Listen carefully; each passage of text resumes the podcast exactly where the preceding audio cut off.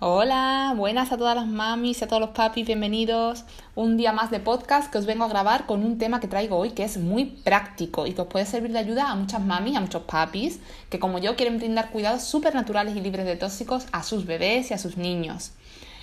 Y, y, sin más, creo que voy a ir al grano, porque tenemos poquito tiempo. Estas mamis y papis del siglo en el que vivimos, tenemos poquito tiempo, así que voy con ellos.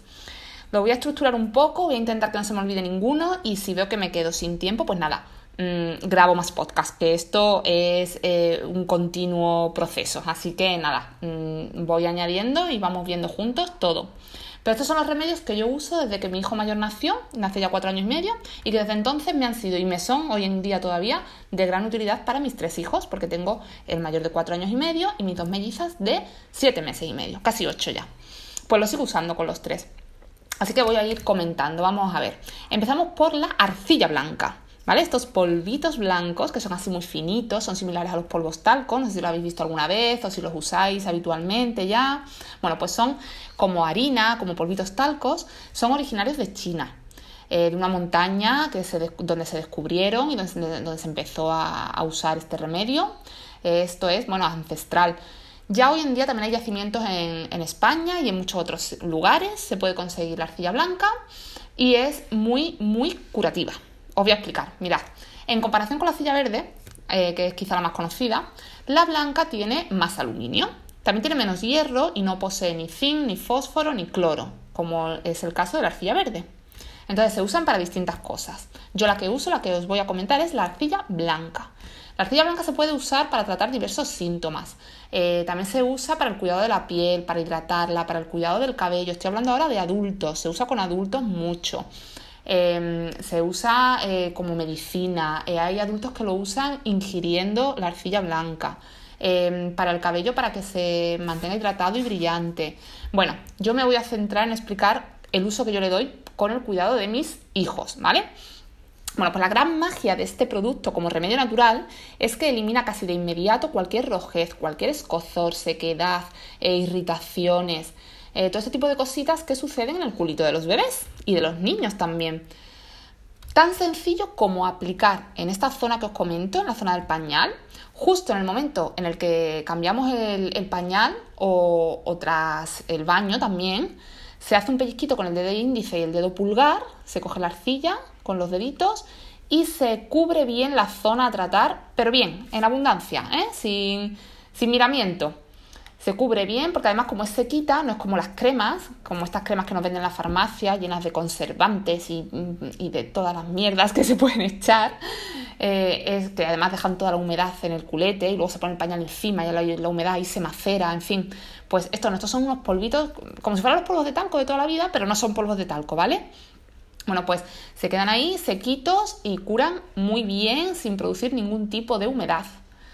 Después, pues simplemente se tapa con el, el, pañal o con la prenda de vestir, porque también os digo, eh, niños de a lo mejor 4, 5, 6 años que tienen una rojez en el culete, también se puede poner un poquito y, y poner luego su calzoncillo, su braguita o lo que sea.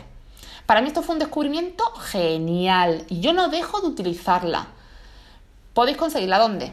Pues en parafarmacias, en farmacias, en tiendas online, en alguna tienda física también la venden. Pero yo os aconsejo que vayáis a herbolarios. Yo donde la consigo es en herbolarios. Intento siempre que sea un herbolario de confianza, donde me vendan el mejor producto, donde me vendan un producto que sé yo que es puro, que es arcilla blanca pura. Esto es, eh, la arcilla blanca pura es supernatural. O sea, no, no, tiene que traer ningún otro tipo de, eh, de compuesto. Esto es importante, que sea arcilla blanca pura. Eh, el precio, pues bueno, pues no es más cara que la típica crema esta que conocemos todo el mundo de supermarca eh, que se vende en la farmacia para hidratar el culete del bebé, ¿sabéis? Entonces, no quiero decir marca, pero bueno, eh, me entendéis. Y súper natural, sobre todo eso, muy natural. Venga, vamos a por otro tip, vamos a por el segundo. Esponjas, esponjas en lugar de toallitas húmedas. Una máxima que yo intento llevar a cabo es limpiar la zona del pañal con esponjas naturales. Esponjas naturales que se pueden conseguir en cualquier sitio, en el Mercadona, en el Carrefour, en el Alcampo, en el, en el Lidl, en cualquier sitio. Yo no, vamos, estoy mencionando todos los supermercados que se me ocurren. En realidad, a lo mejor alguno no las tiene, ¿no? Pero vamos, esponjitas eh, naturales y si no, pues en la farmacia, ya está. Eh, se pueden conseguir fácilmente, quiero decir. Eh, ¿Qué hacemos? Pues veréis. Estas esponjitas naturales las mojamos en agüita templadita. Eh, que la situación lo requiere porque el bebé lo que ha hecho es una caca muy grande.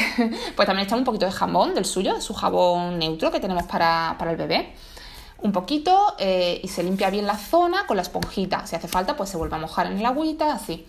Eh, cuando está bien limpito, secamos con una toallita, importante, y volvemos a, poner, a colocar el pañal. ¿Listo? Muchísimo más natural, muchísimo más sano y muchísimo más económico que las toallitas húmedas. Esas toallitas húmedas, que todos conocemos también la marca, que nos venden a, millón y que lo que genera es una humedad muy grande en el culete del bebé y que además trae muchos conservantes, claro, para que se mantengan húmedas, como nosotros lo, eh, tanto tiempo, incluso abriendo y cerrando el paquete, pues tienen que traer sus conservantes y sus cositas, porque si no, no se mantienen. Así que mucho más natural una esponja que renovaremos periódicamente, pero que podemos reutilizar siempre que la limpiemos bien. Incluso, bueno, os voy a decir una cosa que yo hago, que no sé si, lo queréis hacer también, yo las meto en la lavadora eh, para, darles más uso, eh, con cierta ropa especial con la que puedo meterlas. Eh, pues las meto. Yo las voy siempre, las tengo en un, en un, tarrito, cada una, como tengo dos nenas, pues cada una tiene su color, cada una en un tarrito, un tarrito de estos de Ikea o de cualquier tiendecilla eh, meto eh, la esponjita en cada uno y lo tengo ahí cerca de su cambiador, de la zona donde, el lugar donde cambiéis los pañales habitualmente. Eh, y luego las voy, eso, cada vez que la uso, la lavo. Con, la lavo con agüita y, la dejo ahí secando. cada, no sé, cada 3-4 días, pues la tengo que meter a la lavadora alguna vez, la he metido también. y cada, no sé, cada dos semanas o tres, pues las cambio, las renuevo por otras, otras esponjitas ya os digo, eh, las toallitas húmedas, bueno, pues si para salir a la calle sí, me llevo mi paquete en el bolso, pero minimizo mucho su uso, porque solo las uso en la calle. En casa yo tengo mis esponjitas. Eh, ahora últimamente que he estado también fuera de casa, si estamos en hoteles o estamos en casa de algún familiar o tal, bueno, pues yo me llevo mis toallitas y ya está, tampoco pasa nada, ¿no? Pero en general, en casa, las esponjitas. Vais a evitar muchísimos, esto es muy preventivo, vais a evitar muchísimos eh, problemillas de y demás. Venga, vamos a por otro, otro tip. Este es el tercero. Secar bien la zona en cada cambio del pañal. Esto va un poco unido a, lo de las esponjas, que también lo he comentado ahí en ese punto. Y es secar muy bien eh, la zona del pañal en cada cambio. Tanto si usamos esponja como si usamos toallitas. Por favor, secad bien eh, la zonita del pañal de vuestros bebés, toda la zona íntima, porque si no se queda la humedad ahí. O sea, es lógica, se queda ahí y eso no es bueno. De ahí salen muchísimos hongos y muchísimas eh, eh, rozaduras y demás. pues nada, así de simple, una toallita, una gasa, cualquier cosa que tengamos a mano y antes de mm, atarle el nuevo pañal, secar un poquito la zona. Es algo muy obvio, pero es que no se suele, muchas veces se nos olvida vamos tan rápido que no lo hacemos. Venga, vamos a por otro punto, ¿vale? Vamos a por los aceites esenciales. Este ya sí es más extenso. Esto, de hecho, eh, si queréis, lo extiendo mejor en otro podcast, porque esto da para uno, dos, tres, cuatro, cinco episodios. Así que voy a, voy a tratar aquí dos o tres que yo son los que más uso con mis bebés y con mi niño. Y, nada, voy a intentar tocarlos así un poquito por encima, decir las cosas básicas. Y si queréis más, mm, por favor decírmelo, que yo me debo a vosotros y haré más sobre este tema. Veréis, hace un año y medio más o menos que yo vivía en Barcelona, descubrí el mundo de los aceites esenciales. Entonces abrió para mí un abanico extenso de posibilidades que no dejo de explotar. Tanto para mí como para mi marido, mis familiares y también mis pequeños, que es a lo que voy en este, en este podcast. Es eh, simplemente, a ver, voy a mencionar. El que más uso, la lavanda. El aceite esencial de lavanda. O banda, como dice mi hijo. Échame banda, mamá. Bueno, pues el aceite de lavanda es maravilloso, es maravilloso para golpes, heridas poco profundas, quemaduras.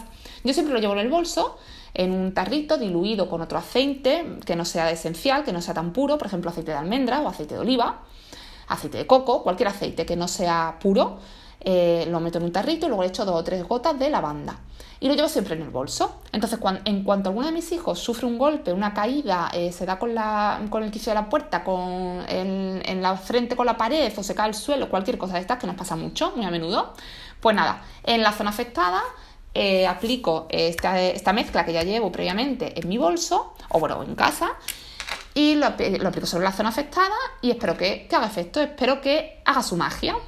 Y ya os digo que es el efecto inmediato. Si lo precisa, pues basta con volver a aplicar al cabo de una hora, dos horas. No pasa nada porque lo apliquemos cada poco, no tiene ningún efecto eh, malicioso. Em, una cosa importante es que los aceites esenciales no se pueden ingerir, ni los adultos, ni mucho menos los pequeños. Nada de que entren en las mucosas, ni por la nariz, ni por las orejas, ni por, los oídos, ni por la boca, ni que los chupen, ni que se le metan en sus partes íntimas. Esto es vital, ¿eh? muy importante. Y también que se pueden usar a partir de que el bebé tiene un mes, porque son aceites potentes. Nada maliciosos, pero potentes. Por eso también hay que diluirlos con otro aceite que no sea tan puro como el de almendras y demás. Venga, voy a por otro aceite al que también doy mucho uso. Y este es el de menta. El aceite de menta lo uso para dolores de cabeza, para la fiebre y también para prevenir picaduras de bichitos. A ver, cuando yo noto que mis niñas, que son chiquitas, se ponen un poco calentitas, eh, no una fiebre exagerada, no, calentitas, pues yo les pongo su aceite de menta diluido también eh, en la zona de las sienes, eh, en la nuca, y me remite, o al menos no va a mayores la fiebre. A ver, la fiebre es un proceso que el cuerpo crea, pues así explicado muy, muy básicamente, para luchar contra algo que nos está invadiendo en nuestro cuerpo. Entonces, ese eh, eleva el cuerpo a una temperatura que es capaz de matar al bichito que nos está atacando. Esto hay que dejar, este proceso hay que dejar que suceda. Con lo cual quiero decir que esta obsesión de bajar la fiebre a toda costa y que el niño no tenga fiebre y ya con eso me quedo tranquila, tampoco es tal. No es lo más aconsejable tampoco. Eh, no hay que, hay que evitar eh, que vaya a mayores, que sea una fiebre muy, de muy altas temperaturas, pero mm, yo aconsejo antes ir al médico corriendo y que me digan qué es lo que le pasa y le pongan remedio a, intentar bajar la fiebre a toda costa y, así intentar evitar médicos ni más historias. Porque hay que tratar eh, la causa. Eso es lo que es como yo pienso, ¿vale? No, ya cada una es libre de hacer lo que mejor vea para sus hijos. Pero yo es como yo, como yo opino. Y como esto es, mm, para yo expresar mi opinión, pues yo lo, explico así. Entonces, ¿qué uso? La menta. Eh, ¿Que la fiebre se eleva mucho? Nada, pues el antitérmico. No estoy en contra de la medicina, ¿eh? Para nada, no quiero que se me malinterprete. Para el niño grande, ay mami, me duele la cabeza. Bueno, pues bebe mucha agüita, hijo, que hidratarse es importantísimo y nos puede generar dolores de cabeza también, en la falta de hidratación. Y luego ven para acá, que te voy a echar un poquito de menta en las sienes. Y me causa mucho efecto. Eh, a ver, no es efecto placebo, porque mi niño de cuatro años y medio ya os puedo garantizar que no es efecto placebo. Que él, yo le echo la menta y, y se lo cura, se lo cura de verdad. Y a mí también, ¿eh? Pero bueno, volvemos a los niños. Venga, y para prevenir picaduras, pues también. ¿Por qué? Porque les echo un poquito, siempre, por ejemplo, en la nuca, en las muñecas, en los tobillos, simplemente para que cojan el olor a menta y así eh, ahuyente a los indeseables bichos. Eh, que vamos en el carro al parque, al campo, pues puedo echar la menta también directamente en el carro y que no se acerquen. O en las sábanas, si estamos en una noche de verano con todas las ventanas abiertas. Son, esto es preventivo. Luego hay otra que uso para cuando las picaduras ya se han producido, también uso otro aceite. Eh, es que la verdad es que uso mucho luego para la otitis, también para los dolores de oído uso otro, en fin, ya os iré comentando, ¿vale? Eh, el siguiente que más uso, el tercero que más uso que quiero destacar, es, es, una, es en realidad una mezcla, una mezcla de varios aceites, se llama RC, es el nombre que le han puesto. Muy útil. ¿Para qué? Para luchar contra resfriados, contra mocos atascados. Yo en cuanto eh, veo que están tosiendo, que están estornudando, eh, que han podido coger frío porque sé que eh, esta mañana hemos estado en el parque, ya ha cambiado la temperatura, yo no llevaba chaqueta, en fin, rápidamente le aplico este aceite también diluido en otro aceite mayor sobre la zona del pecho, la espalda, la garganta, en toda esta zona donde se quedan atorados los mocos, pues le echo bien de RC. Em, lo aplico eh, cada, no sé, dos horas, tres, no sé, que en realidad cuando me acuerdo voy aplicando durante el día y previene muy bien. Si tenéis difusor en casa para aceites esenciales, pues también lo podéis poner y en la habitación del niño, de la niña o en el salón donde ellos estén jugando, que lo respiren. Buenísimo, para prevenir. Y, o para cuando ya se están produciendo los moquillos, para también eh, curarlos. Sobre todo los aceites esenciales son muy preventivos, pero bueno, también curan, ¿eh? Eh, bueno, en cuanto a aceites esenciales, mm, ya os digo, mm, ya podemos hablar en otro podcast. Por favor, dejármelo en mm, comentarios en mi Instagram, en la cuenta de, Sonora Baby, en donde queráis, pero hacérmelo saber y, así yo os haré caso seguro. Eh, venga, otro punto, el quinto, la alimentación. Obvio, sí, pero no sobra mencionarlo. Y es que la prevención, como me estoy repitiendo mucho, pero es que la prevención es el mejor recurso. Y si alimentamos a nuestros peques de forma saludable, tendremos peques saludables. Un pequeño tip que yo uso en invierno, por ejemplo, eh, hablando así de alimentación, pues preparar un kiwi cada mañana para que mis hijos se coman en ayunas. Otra opción, que no les gusta el kiwi, vale, zumito de naranja, de mandarina, eh, de naranja con un poquito de limón. Por ejemplo, a mi hijo le encanta el limón. Es una cosa que es que los chupa limones, es increíble. Y a los niños ya conozco varios casos que les gusta mucho el sabor amargo.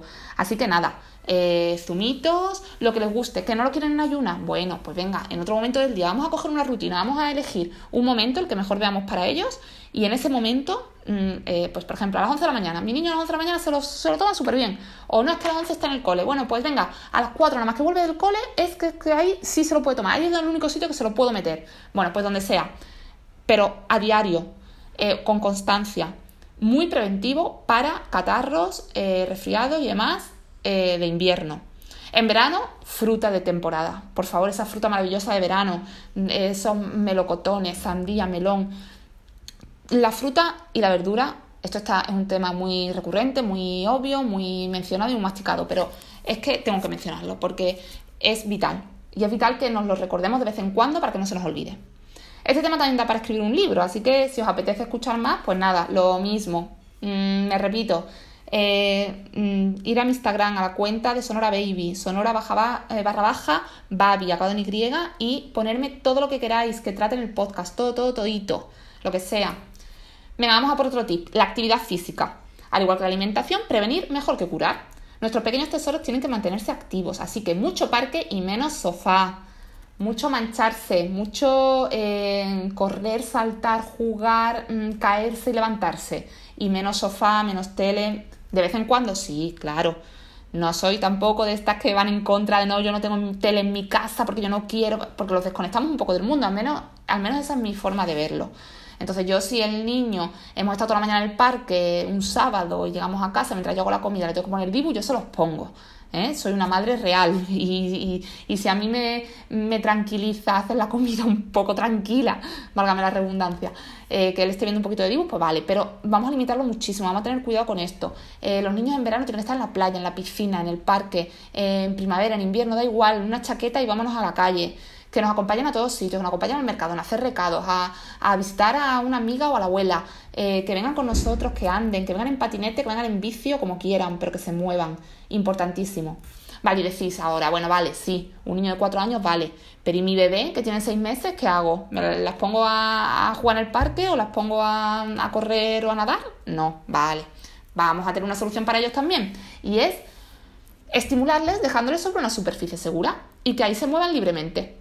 Por ejemplo, eh, unas letras de esta de goma en el suelo, una alfombra, una manta, una sábana, lo que sea en el suelo, algo seguro para prevenir posibles caídas y tal, cojines alrededor, lo que veáis.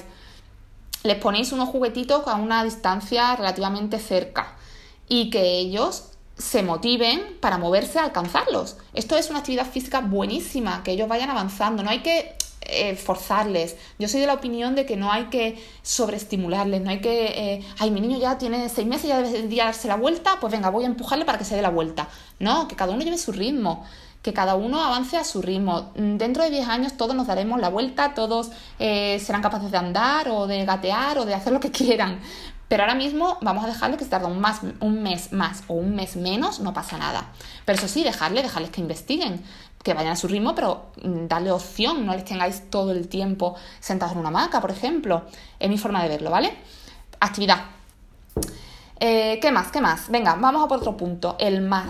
Sí, sí, el mar es curativo. El simple hecho de llevar a nuestros peques a que jueguen cerca de él, o a darles un paseito en el carrito muy cerquita de la playa, o a incluso en invierno le ponemos un chándal y los sentamos en la arena, eh, que jueguen, que respiren esa brisa marina, el yodo. Esto eh, nos evitará muchísimos males, como futuras bronquitis, similares enfermedades, que son muy comunes en los niños hoy en día. Si no sois padres, seguro que habéis escuchado a otros padres que mi hijo ha tenido bronquitis, lo de la bronquitis es muy común. Y yo puedo presumir muy orgullosa de que mis hijos, bueno, mis hijas, mis hijas todavía tienen 8 eh, meses van a cumplir, pero mi niño de 4 años y medio nunca ha cogido una bronquitis. Es más, empezó el cole y no se pone malo. Y, y toco madera porque, oye, quizás este, este año, este curso se me pone malísimo, no lo sé, pero mm, yo recuerdo de él solo una enfermedad que fue el boca manos pies, que lo pilló, eh, le duró tres días y el que peor lo pasó fue el padre, que se lo pegó a él.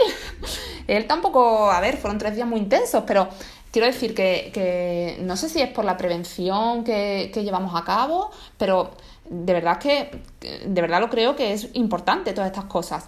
Y, y lo del mar es, bueno, dicho por pediatras, a mí me lo han dicho siempre, eh, tu niño tiene moco, venga, a, está empezando a tener moco, venga, vale, a darte un paseito por el paso marítimo. Y yo sí, pero no le das No, no, no, no, al paso marítimo. Y efectivamente funciona. Si tenéis la suerte de tener el mar cerca, no como yo, que ya llevo un año lejos del mar y lo paso fatal, pues si tenéis la suerte, llevarlo cerquita de la playa. Venga, os voy a dar el último tip por hoy. El último tip del, post, del podcast, del podcast. El aloe vera. El jugo de esta planta puede ser aplicado directamente sobre cualquier herida o quemadura, siendo muy calmante y curativa. Además es una planta que es muy fácil de cultivar en cualquier terraza eh, común, en cualquier terraza de las que tenemos en casa. En una terraza incluso pequeñita, da igual, no, requiere muchos cuidados. Menos yo, que se me dan falta las plantas y, se me muere hasta la, hasta aloe vera, se me muere a mí. Pero bueno, es una planta sencilla de, cuidar eh, y muy económica y que nada, cogiendo su jugo eh, si por ejemplo es una quemadura del sol, por ejemplo, pues se mete en la nevera que esté fresquita y luego se aplica sobre la quemadura eh, de la piel. Que mm, mm, primero quiero decir que hay que intentar que no se quemen. Por favor, por favor, por favor, una vez más prevenir. Pero bueno, si ya ha sucedido la quemadura o una quemadura con cualquier otro objeto, eh, la aloe vera muy curativa también. También para las picaduras de los bichitos, también para determinadas heridas, rozaduras y demás.